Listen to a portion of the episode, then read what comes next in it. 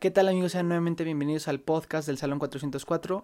El día de hoy les traigo la repetición de el live stream que hice por medio de Instagram. Eh, los invito a que me sigan arroba luisito-baena c. Ahí van a poder encontrar muchos más contenidos que estoy publicando casi todo el tiempo. Este contenido que les voy a pasar a continuación, hablamos un poquito sobre la teoría del Golden Circle de Simon Sinek y el por qué las empresas deben de tener un propósito a la hora de estar creando cualquier tipo de contenidos, marketing o publicidad. Nos vemos el día de mañana con mucho más contenido.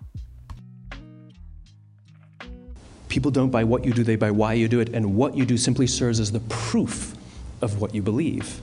Sin duda alguna, esta plática la pueden encontrar eh, en, en, YouTube, se encuentra disponible ahí. Yo creo que sin problema alguno lo van a poder encontrar.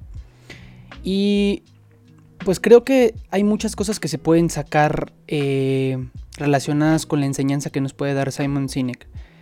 Una de ellas que quiero resaltar es esta parte del Golden eh, Circle. Esta es una teoría que va más allá simplemente de, algo, eh, algo psicológico, va a la parte biológica. Últimamente he estado leyendo diferentes libros relacionados con el storytelling y el branding, etcétera, etcétera. Y entonces una de las cosas que me estoy dando es que las personas se guían más por el sentimiento. Esto es algo que estoy aprendiendo. Como, como ustedes saben, apenas soy un estudiante de, mercadotecnia y muchas de las cosas que, les estoy compartiendo simplemente son de las que voy aprendiendo durante la marcha. Y justamente me he dado cuenta más acerca de esto, que las personas dejan de lado comprar eso, aquellos productos que a lo mejor pueden ser los mejores y se pasan por aquellos que los enamoran, por aquellos que les venden mejor el producto y que hacen que se sientan identificados con ellos. Ahora vamos a comenzar un poquito a analizar qué decía Simon Sinek en este video y qué nos puede dejar enseñanza, al menos a mí, que yo les pueda compartir también a ustedes. Primero el Golden Circle, Circle, perdón. Todas las empresas, por lo menos, algo muy básico es que deben de saber qué es lo que hacen, cómo lo hacen y por qué lo hacen.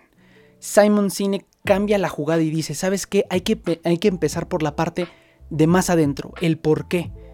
Yo creo que muchas veces para, algunas empresas y algunos empleados es complicado saber el por qué hacen las cosas, ¿no?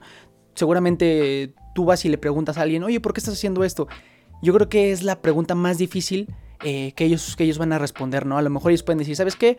Eh, hacemos computadoras. O a lo mejor ellos les van a decir, ¿sabes qué? Hacemos teléfonos, etcétera, etcétera. Hay muchas empresas. Ahora pasámonos a la, a la parte de las pizzas. ¿Sabes qué? Hacemos pizzas. ¿Pero por qué? ¿Por qué lo haces?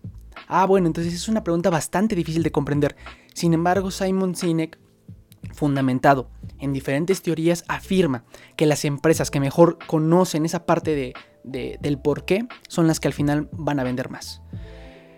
Entonces, él pone aquí el ejemplo de Apple. Ya, ya vimos el ejemplo de Apple y ellos, eh, Apple empieza a decir, ¿sabes qué? ¿Por qué hacemos esto? Bueno, creemos en el cambio del status quo y, y creemos en tener un pensamiento diferente. ¿Cómo hacemos esto? Bueno, pues hacemos productos que están diseñados de manera sencilla y con el aspecto de user friendly. ¿Y qué hacemos? Computadoras geniales. Entonces, si te das cuenta, hasta en el mismo aspecto de marketing, ya cambia totalmente la jugada. Ya no solamente tú vas con una persona y le intentas vender de la manera tradicional. Oye, ¿sabes qué? Este, compra mi computadora. ¿Pero por qué voy a comprar tu computadora? Porque la verdad es que es súper user friendly, tiene los mejores dispositivos, tiene la, mejor funcionalidad, etc. Entonces, si tú llegas con la persona e intentas eh, empatizar con ella de la forma sentimental, es mucho más probable que le puedas vender. Otra cosa que me di cuenta, y de hecho no es la primera persona que, dice esto, es, dijo una frase mm, que, me, que me interesó bastante, que dice, People don't buy what you do, they buy why you, why you do it. En español esto quiere decir, las personas no compran lo que haces, compran el por qué lo haces. En la mañana estaba leyendo un libro llamado Building a Story Brand por eh, Donald Miller y él menciona que la gente no compra los mejores productos, compra los productos que entiende mejor y con los productos que se identifica. Entonces, ¿qué quiere decir esto? A veces pensamos que eh, debemos de enfocarnos todo el tiempo en siempre sacar los mejores atributos de, nuestro, de nuestro producto o de nuestro servicio. ¿Sabes qué? Hacemos las mejores pizzas, hacemos la pizza vegetariana, hacemos la pizza de alta calidad, etcétera, etcétera. Sin embargo, si nosotros no resaltamos el por qué estamos haciendo, si nosotros no compartimos eh, y definimos internamente por qué estamos haciendo todo esto, es mucho más probable que los consumidores no entiendan el por qué y se vayan con otra empresa. Empresa, perdón. Y esto no es nada que, simplemente sea un invento. Como él lo dice, la parte biológica del cerebro funciona de esa forma.